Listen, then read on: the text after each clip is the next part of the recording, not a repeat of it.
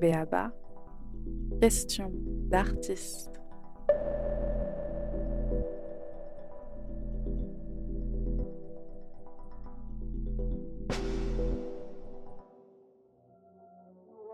Je me suis intéressée en fait au terme de biosphère euh, que je connaissais peu, mais que j'ai croisé à deux reprises euh, ces dernières semaines euh, dans un échange avec Audrey Cadou, qui est écologue et responsable de la médiation scientifique à la Maison du Lac de Grandlieu, et euh, dans l'ouvrage de Timothy Morton, Être écologique, que je viens de finir euh, ce midi. Et du coup, ce terme de biosphère, donc j'ai cherché un peu qu'est-ce que c'était. Donc c'est à la fois une question-réponse, mais qui va poser une question à la fin. La biosphère, c'est l'ensemble des êtres vivants et de leur milieu sur la Terre. La Terre avec un grand T, évidemment.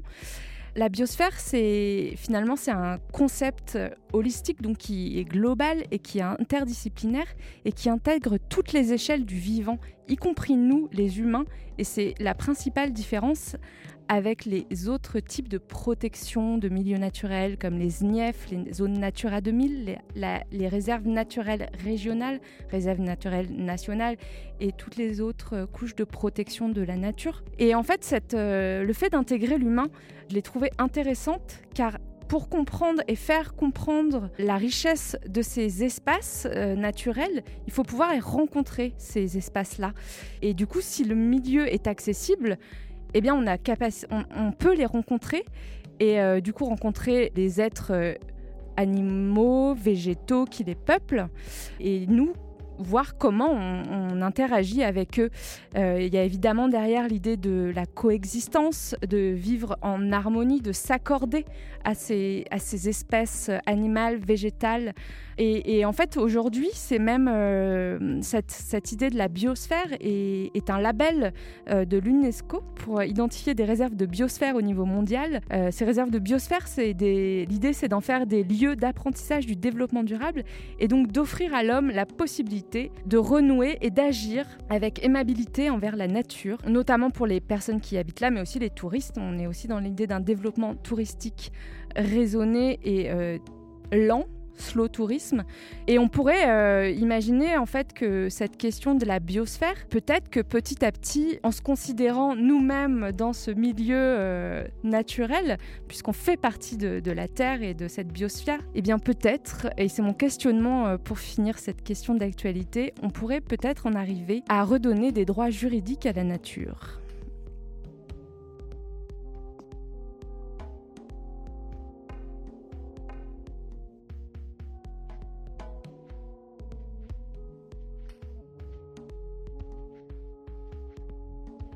Alors nous, on se pose beaucoup de questions à l'atelier Moi-même Mieux en ce moment sur euh, la poursuite de, notre travail.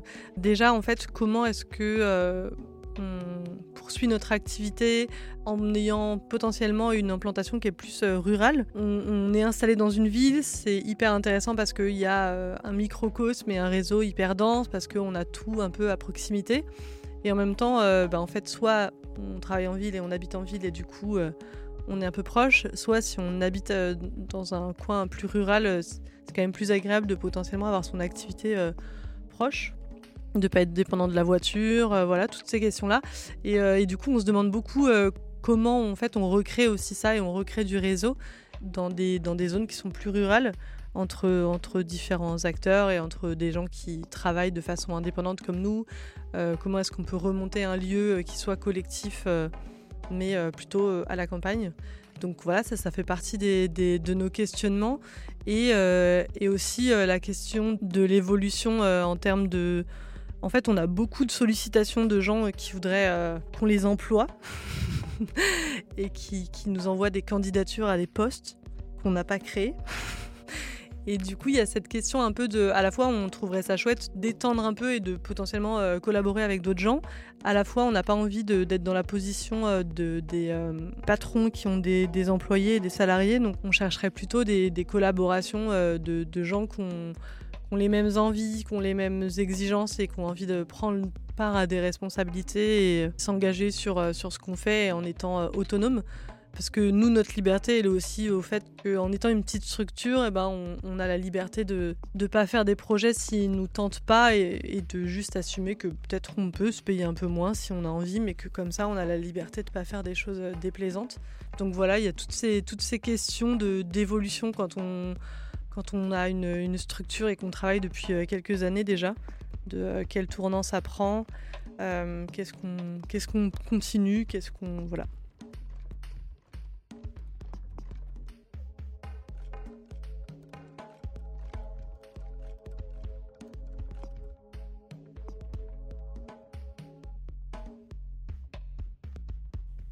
Euh, nous, avec la poursuite, en ce moment, on est en train de redécouvrir des espaces scéniques de proximité. Donc, à la fois, on, est en train d'organiser un festival qui aura lieu le 24-25 juin à Saint-Jean-en-Valden dans l'Isère. Donc, c'est en milieu rural, c'est entre Lyon, Grenoble et Chambéry. Et en parallèle, on lance une cagnotte de financement participatif pour une cyclocène pour euh, avoir notre, euh, notre espace scénique tiré par un tandem qui pourra aller euh, à différents endroits, à des endroits où des fois il n'y a pas d'espace scénique. C'est une idée qui est tirée de la Vélocène avec qui on était partenaire jusqu'ici. Donc on va créer maintenant notre propre cyclocène. Et autour de ces idées qui sont de relocaliser les spectacles, mon interrogation c'est est-ce que cette transition va se faire? Est-ce que les publics sont prêts à ça? Est-ce que nous sommes prêts à ça? Et je me dis que, bon, alors j'ai beaucoup parlé du vélo et je ne peux pas faire l'apologie du vélo encore une fois, mais euh, je pense que autour des événements, du spectacle, etc., ce qu'on cherche, c'est aussi se relier. Et le vélo permet ça, de se relier à toi, se relier à l'autre, se relier à la nature. Mais il y a aussi la recherche d'émotions. Et je me souviens avoir participé à une table ronde où un philosophe me questionnait en me disant, euh, finalement, les spectacles ont grandi, la technique a évolué. Maintenant, on arrive à des choses euh, démentielles avec de la lumière, des du son, des basses, des choses qui nous font énormément vibrer. Et euh, je m'interroge sur le fait, enfin, sa question m'avait depuis me trotte dans la tête, et je me demande finalement qu'est-ce qu'on recherche devant un spectacle, quel type d'émotion on recherche, et est-ce que qu'il y a des décennies avec des moyens beaucoup plus euh, sobres, beaucoup plus simples, les émotions étaient pour autant moins fortes? Euh, est-ce qu'on vibrait moins? C'est pas sûr.